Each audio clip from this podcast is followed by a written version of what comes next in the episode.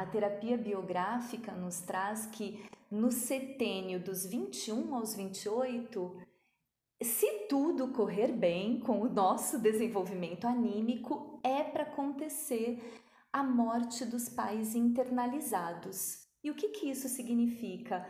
É justamente o deixar morrer tudo que foi idealizado, né? E ter um olhar mais maduro, mais humano sobre os pais, que podem agora, numa psique mais madura, ser, serem vistos como pessoas, seres humanos que erram, que acertam.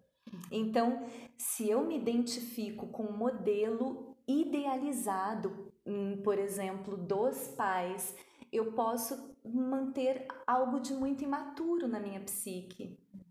Eu posso não desbravar os meus próprios caminhos por entender que não existe algo que também é legal, que é um caminho só meu.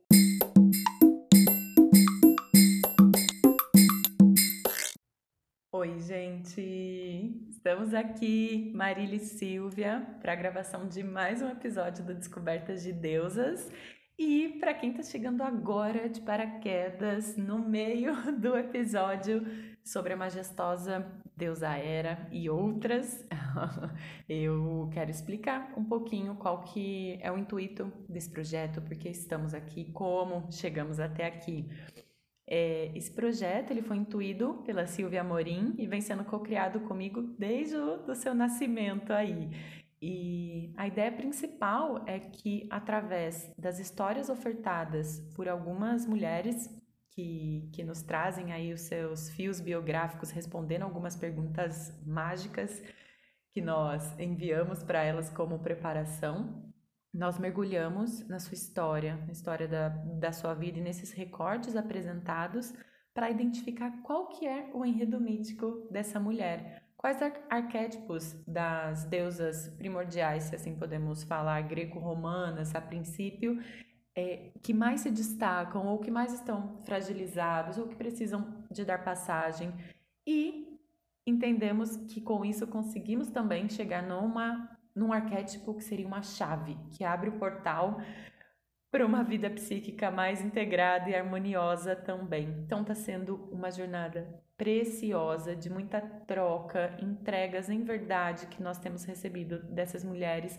e o mergulho que a gente tem feito para ofertar esse enredo mítico também. A gente entende que, que é, é por si só a beleza disso tudo, mas a gente sentiu de não parar por aí principalmente por ver a potência e profundidade que, que, esse, que esse projeto vem tendo, né? Por isso que a gente transformou em podcast.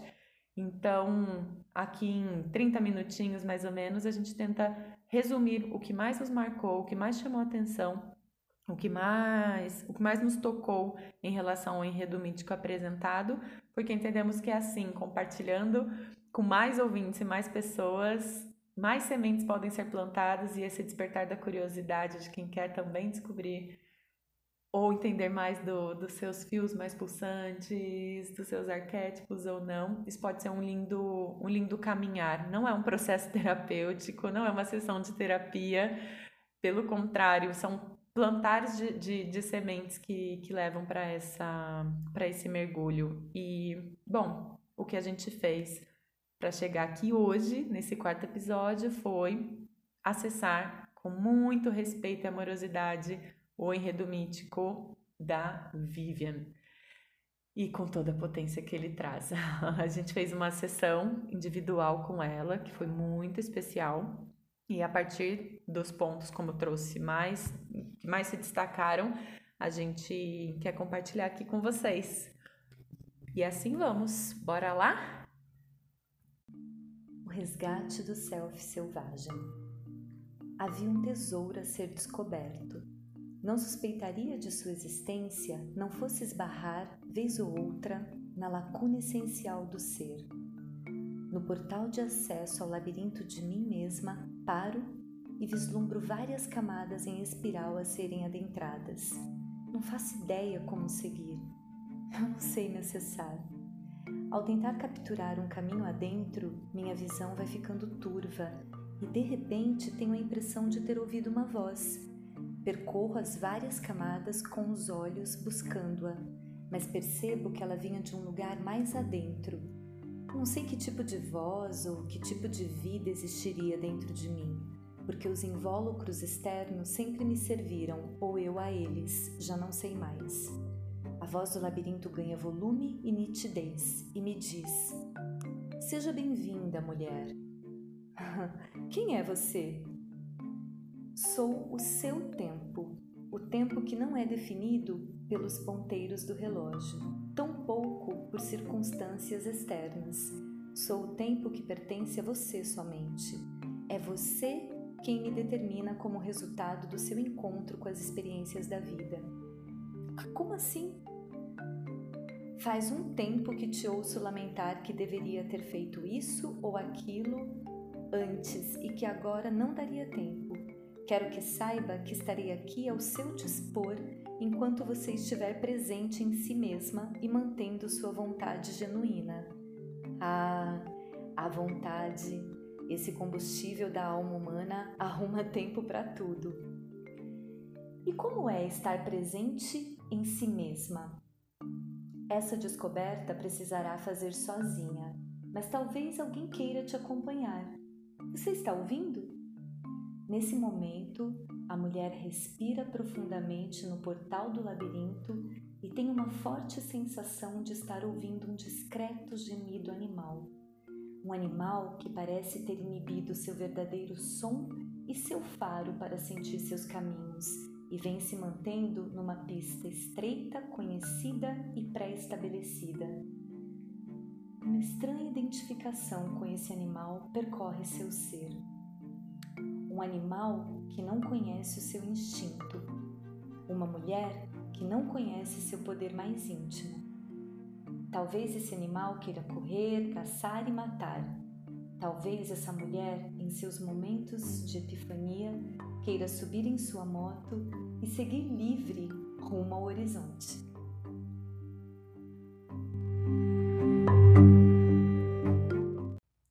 Essa fábula, inspiradíssima pela Silvia, baseada no, no enredo mítico da Vivian, se tornou a espinha dorsal aí do, do enredo mítico, desse desenrolar dos papiros da história dela.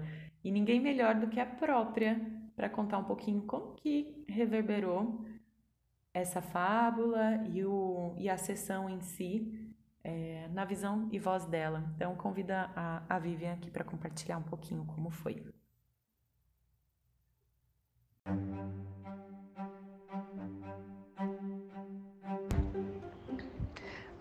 Bom, participar do Descoberta de Deuses para mim foi revelador tocou profundamente no meu ser, porque me trouxe à tona algumas questões que eu já tinha deixado adormecer e eu pude perceber que eu posso ser muito mais do que aquilo que eu venho sendo. Eu só tenho a agradecer a Silvia e a Marília por ter é, adentrado de uma forma tão bonita é, de uma forma tão, tão singela, mas ao mesmo tempo tão forte, é, em questões que eu já havia esquecido. Eu agradeço muito essa oportunidade e eu espero que a minha história sirva de inspiração para outras mulheres é, se descobrir. Um beijinho, fiquem com Deus. Muito obrigada, Vivian. É, como falamos antes, durante e depois, e até agora, conectar com, com a sua história realmente nos tocou profundamente. Cada episódio ou cada enredo mítico que a gente acessa, a gente acha que foi o, o, o, mais lindo e potente que poderia ser e vem um novo, com tanta entrega e tanta verdade como que você apresentou. Só agradecemos de coração por essa permissão e esse acesso. Foi lindo. Muito obrigada. Silvia, para começar, e de novo aqui eu tentando é, facilitar os seus saberes que, que são incríveis nessa forma de, na sua forma de expressar, queria que você compartilhasse. Era, já sabemos que a deusa Hera é o arquétipo central aí dessa história, mas quem foi a deusa Hera? Daquilo que faz sentido você compartilhar baseado no, na nossa proposta para esse episódio. Conta um pouquinho, por favor. Ah, vamos lá, vamos conhecer a majestosa esposa de Zeus, a deusa Hera, que sim, é o fio mais pulsante nessa história e eu também quero agradecer muito essa mulher incrível, majestosa, pulsando era, a Vivian.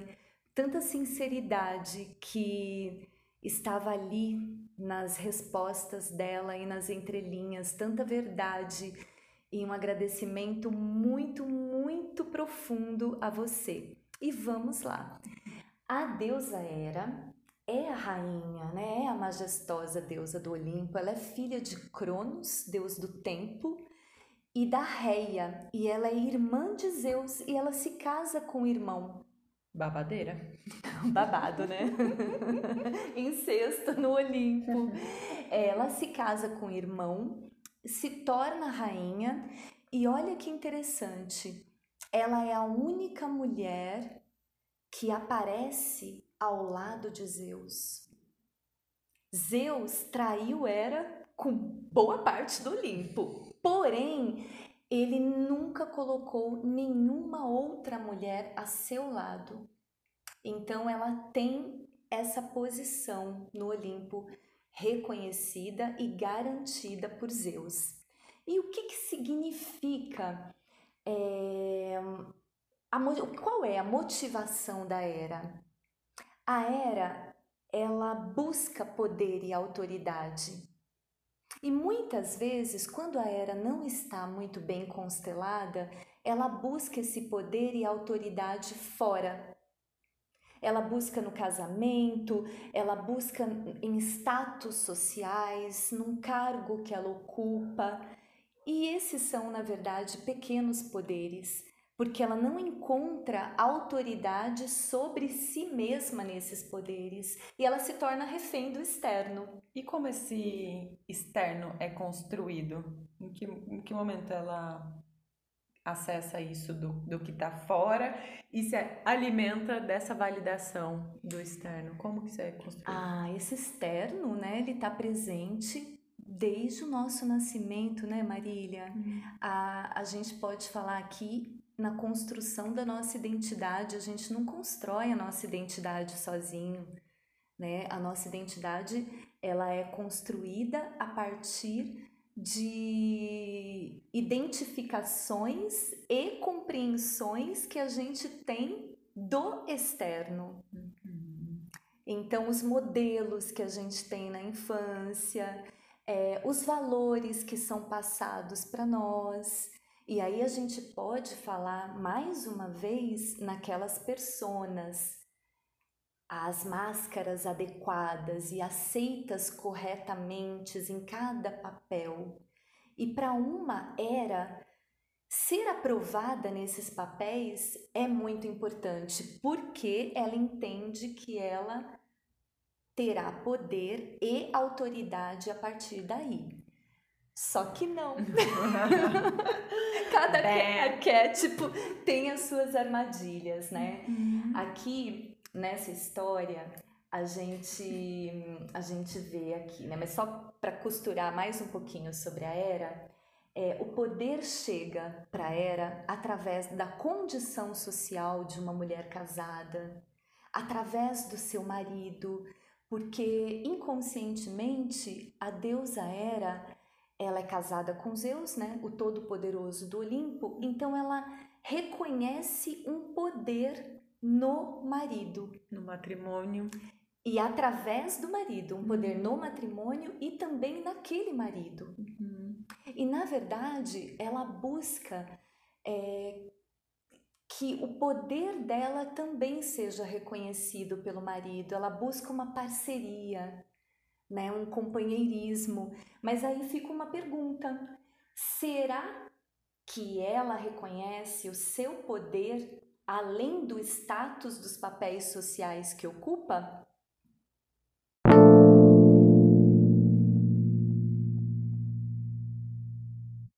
Uau! E Silvia, você chegou a dar uma, uma pincelada aí sobre o tema identidade e me despertou a curiosidade de saber como fica a identidade, a construção da identidade nesse enredo mítico, posto essa mistura com todos esses papéis sociais aí tão importantes e com essa necessidade de, de validação e fortalecimento pelo que está no externo.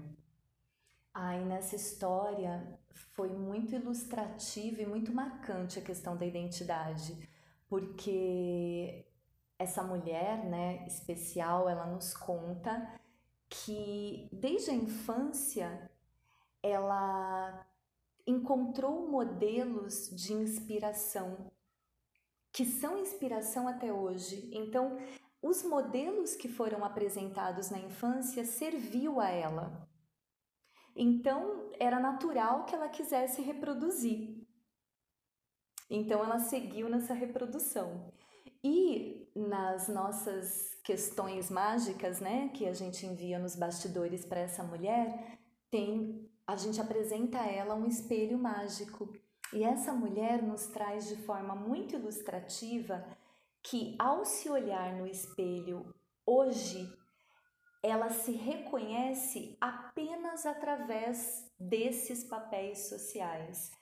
Boa amiga, filha que respeita e ama os pais e os irmãos, mãe e esposa que luta ao máximo para ser boa nesses papéis e uma mulher que tem dificuldade para entender o que se passa dentro de si. Olha que ilustrativo, né? Dessa forma, a identidade fica restrita apenas a esses papéis. Ao mundo dos vivos.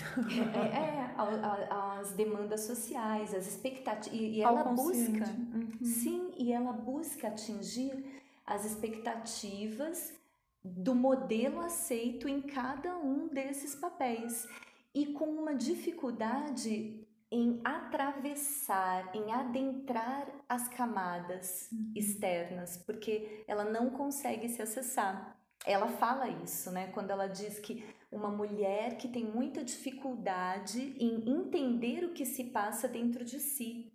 Então ela para nos invólucros dos papéis sociais. Ela não não conseguiu ainda se acessar, talvez porque não tenha se motivado a isso, né?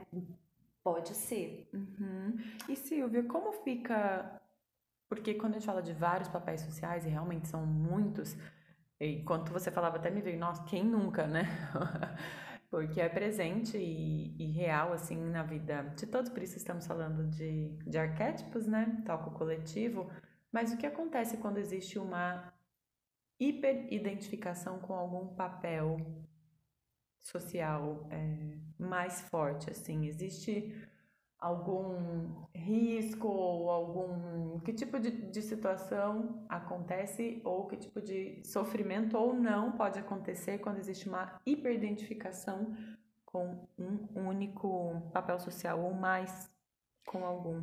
Tem muitos estudos sobre isso, né? A gente pode até na descrição do podcast dar uma, para quem se interessar no assunto, a gente pode é, oferecer dicas, né, de biografias que tocam. Mas tudo isso pode começar muito cedo. Muitas vezes é, a criança ela é estimulada a ser extensão dos desejos dos pais, dos modelos. E esses modelos, eles podem servir, eles podem servir em partes, né? Você perguntou as consequências. Uhum. Se há uma hum, cristalização ali em torno de, de um núcleo, ah, eu vou ser extensão do desejo daquela pessoa ou da identidade daquela pessoa. Eu posso sim comprometer o meu amadurecimento psíquico, porque a construção da nossa identidade é algo dinâmico. Porque a gente se transforma muito, né, no decorrer da nossa vida. A terapia biográfica nos traz que no setênio dos 21 aos 28, se tudo correr bem com o nosso desenvolvimento anímico, é para acontecer a morte dos pais internalizados. E o que, que isso significa? É justamente o deixar morrer tudo que foi idealizado, né? E ter um olhar mais maduro, mais humano sobre os pais, que podem agora, numa psique mais madura, ser, serem vistos como pessoas, seres humanos que erram, que acertam. Então, se eu me identifico com um modelo idealizado, hum, por exemplo, dos pais, eu posso manter algo de muito imaturo na minha psique. Eu posso não desbravar os meus próprios caminhos por entender que não existe algo que também é legal, que é um caminho só meu. E é o que acontece aqui nessa história quando ela nos traz o, o embate com as profissões. Olha que interessante, né? É, essa, quando eu falo que essa, questão da identidade é muito ilustrativa, até nos nomes que ela traz. Ela compartilhou com a gente que quando ela foi, saiu da cidade pequena, onde ela cresceu né, e viveu, e nessa cidade pequena ela era conhecida como neta do pastor, a filha do professor. Olha já o convite nas entrelinhas a ser uma extensão da identidade de outro. Do núcleo familiar, nesse de caso. Um núcleo familiar forte, né? Uhum. Muito forte. E reconhecido. Muito reconhecido, inclusive, por ela, Sim. que trouxe, que sempre encontrou acolhimento, presença nessa família. Pertencimento. Pertencimento, então é natural que total, tudo isso aconteça. Aí foi estudar fora. Aí ela falou: Aí eu me vi sem nome, sem sobrenome. Página em branco. Exatamente. E aí um convite pela primeira vez a ser uma pessoa autônoma. Mas não foi aí que aconteceu, não, o primeiro passo rumo à autonomia. Onde foi? Aconteceu com a escolha da carreira. A primeira profissão foi escolhida como extensão do desejo ou do modelo de outro, na extensão da identidade. Só que ela reconheceu não ser feliz nessa primeira profissão e aí ousou seguir uma segunda profissão na qual ela não percebe a aprovação do externo. Aí a era é posta à prova. Por quem? Por quem? Aí entra uma outra deusa na psique dessa mulher. Já sabe. Qual deusa? Qual? Atena, com Atena, certeza. guerreira, independente, que se determina em suas metas. É, é, claro que é uma, tem uma batalha. Atena travando uma batalha com a Hera. Uhum. Porque essa mulher, ela quer provar para todo mundo, olha o externo, refém do externo, para todo mundo que ela estava certa. Sim, isso me marcou bastante, assim, uma da, das partilhas, né, de que além de ser algo que realmente ela vem dando passagem para essa segunda profissão, por ser algo que ela genuinamente no hoje quer, ela traz quero por mim e para provar que essa minha segunda escolha é boa, é correta, provar para quem? Para o outro, para o externo, né? Exatamente, que aí é a questão da era quando ainda não está iniciada. Uhum. E a Atena vem realmente com toda essa força para colocar essa mulher num caminho só dela, porque é, é, talvez tenha sido a primeira vez que ela fez uma escolha é, sem ser uma extensão de um desejo que ela achava que tinham para ela. Sabendo desse pedágio que ela vem, que ela muito bem coloca, que é provar. Ela sabe que tem esse peso, mas ela deu passagem, né? E para quem está é, ouvindo também, relembrando que Atena, ela é a deusa que veio nasceu da cabeça de Zeus, né? Que traz toda essa, realmente essa potência do, do da profissão como algo estratégico para sua própria realização também, né? Da profissão, da razão. Eu vejo também, Marília, nessa história, uma mulher que luta é, para integrar o seu ânimos, porque a Era ela é a única que tem Zeus ali do lado, ela tem o masculino ali do lado. Simbolicamente falando, a gente pode entender como uma mulher que tem o seu lado masculino também atuante. Uhum. E Atena como guerreira que vai pro para fora, ela vai para a carreira, ela vai para o mercado de trabalho e ela nasce da cabeça de Zeus. Não tem a participação da mãe. Então ela é uma mulher muito bem preparada para lidar com esse lado masculino. Com essa energia yang. Energia yang que torna a mulher objetiva, é, com foco no que ela quer. Isso faz parte da energia masculina. Então eu vejo muito esse ânimo sendo convidado né, e coroado nessa história. Uma mulher que realmente é, precisa estar tá de posse desse ânimos. E que tá tocando e abraçando. Que, que tá tocando e, dando... e coroando essa Atena. Sim. Ah, que bonito.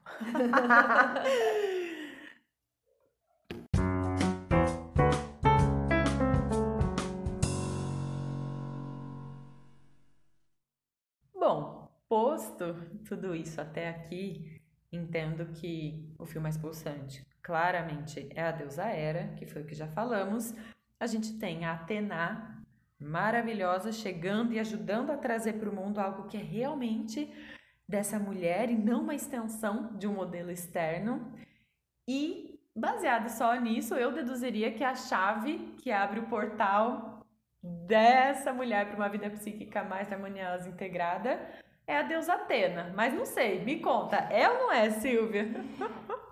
Parece, né? Só que não, como diz a minha filha, só que não. Hashtag. É, a chave que abre portal para a psique mais harmoniosa e saudável, né? E que traz um bálsamo de cura para um self tão domesticado, pelos modelos externos, pelos papéis sociais, está nas sensíveis mãos da poderosa deusa Perséfone, que não ganhou espaço nessa história, Marília, ela não apareceu. E essa mulher nos revelou lá, né, na, diante do espelho mágico, que ela tem encontra muita dificuldade em se adentrar, em fazer esse mergulho em si mesma, que é uma tarefa da Perséfone, né? Então essa chave que está nas mãos da Perséfone abrirá o portal onde se mantém em cativeiro o seu self selvagem.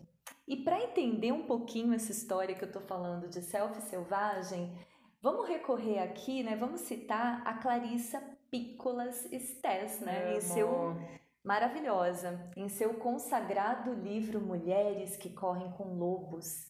Ela defende que toda mulher possui um arquétipo próprio do feminino, a mulher selvagem, que eu estou chamando aqui de self selvagem.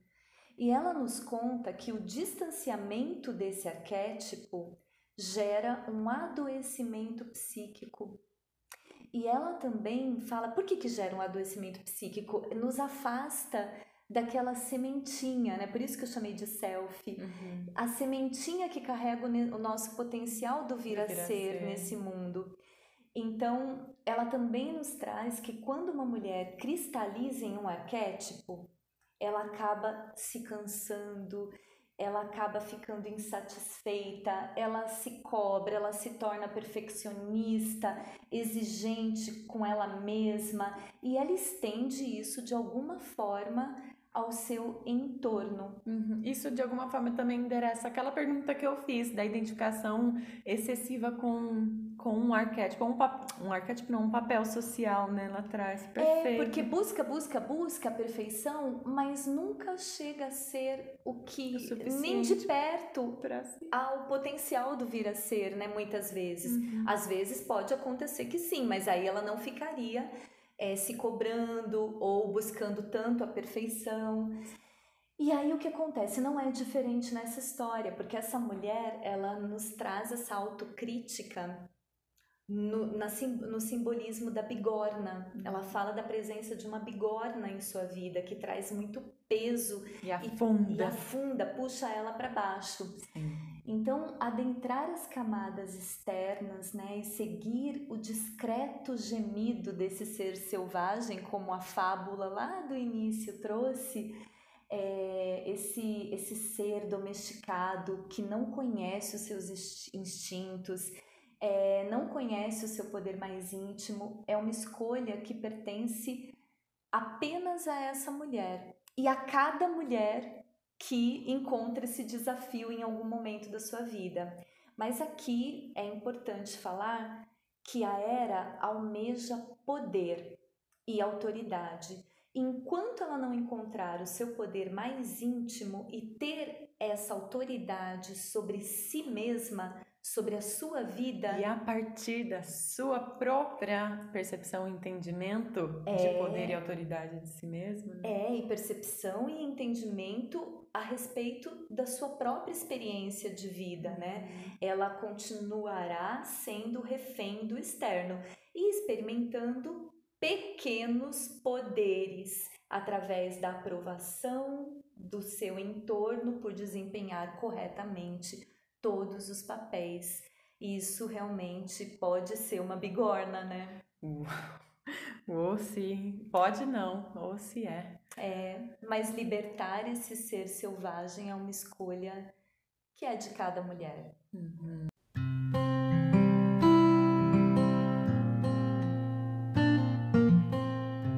Tomar as rédeas, subir na moto. moto e rumo ao horizonte. Rumo ao horizonte. Essa imagem da, do final da fábula e também ouvindo, né, o, a Porque história. a imagem que ela trouxe, ela trouxe que tem muita vontade de ter uma moto. Uma moto e pilotar uma moto. E aí quando eu ouvi a fábula para fechar, assim, me veio ela montada do rumo a Chapada Diamantina, sabe? E todos os arquétipos das deusas juntas, assim, montada, cada uma na sua moto com ela. Bora, integradas. A Marília. Integradíssimas, bora! A gente torce pela iniciação da Era, porque ela vai libertar esse self selvagem, vai estar mais próxima do seu potencial do vir a ser e a gente acredita que terá uma vida mais plena e mais harmoniosa. Mas a escolha é dela, é dela, sempre. E de cada uma. Salve as deusas eras que habitam em nós. E a deusa era com, com amor. amor. que linda.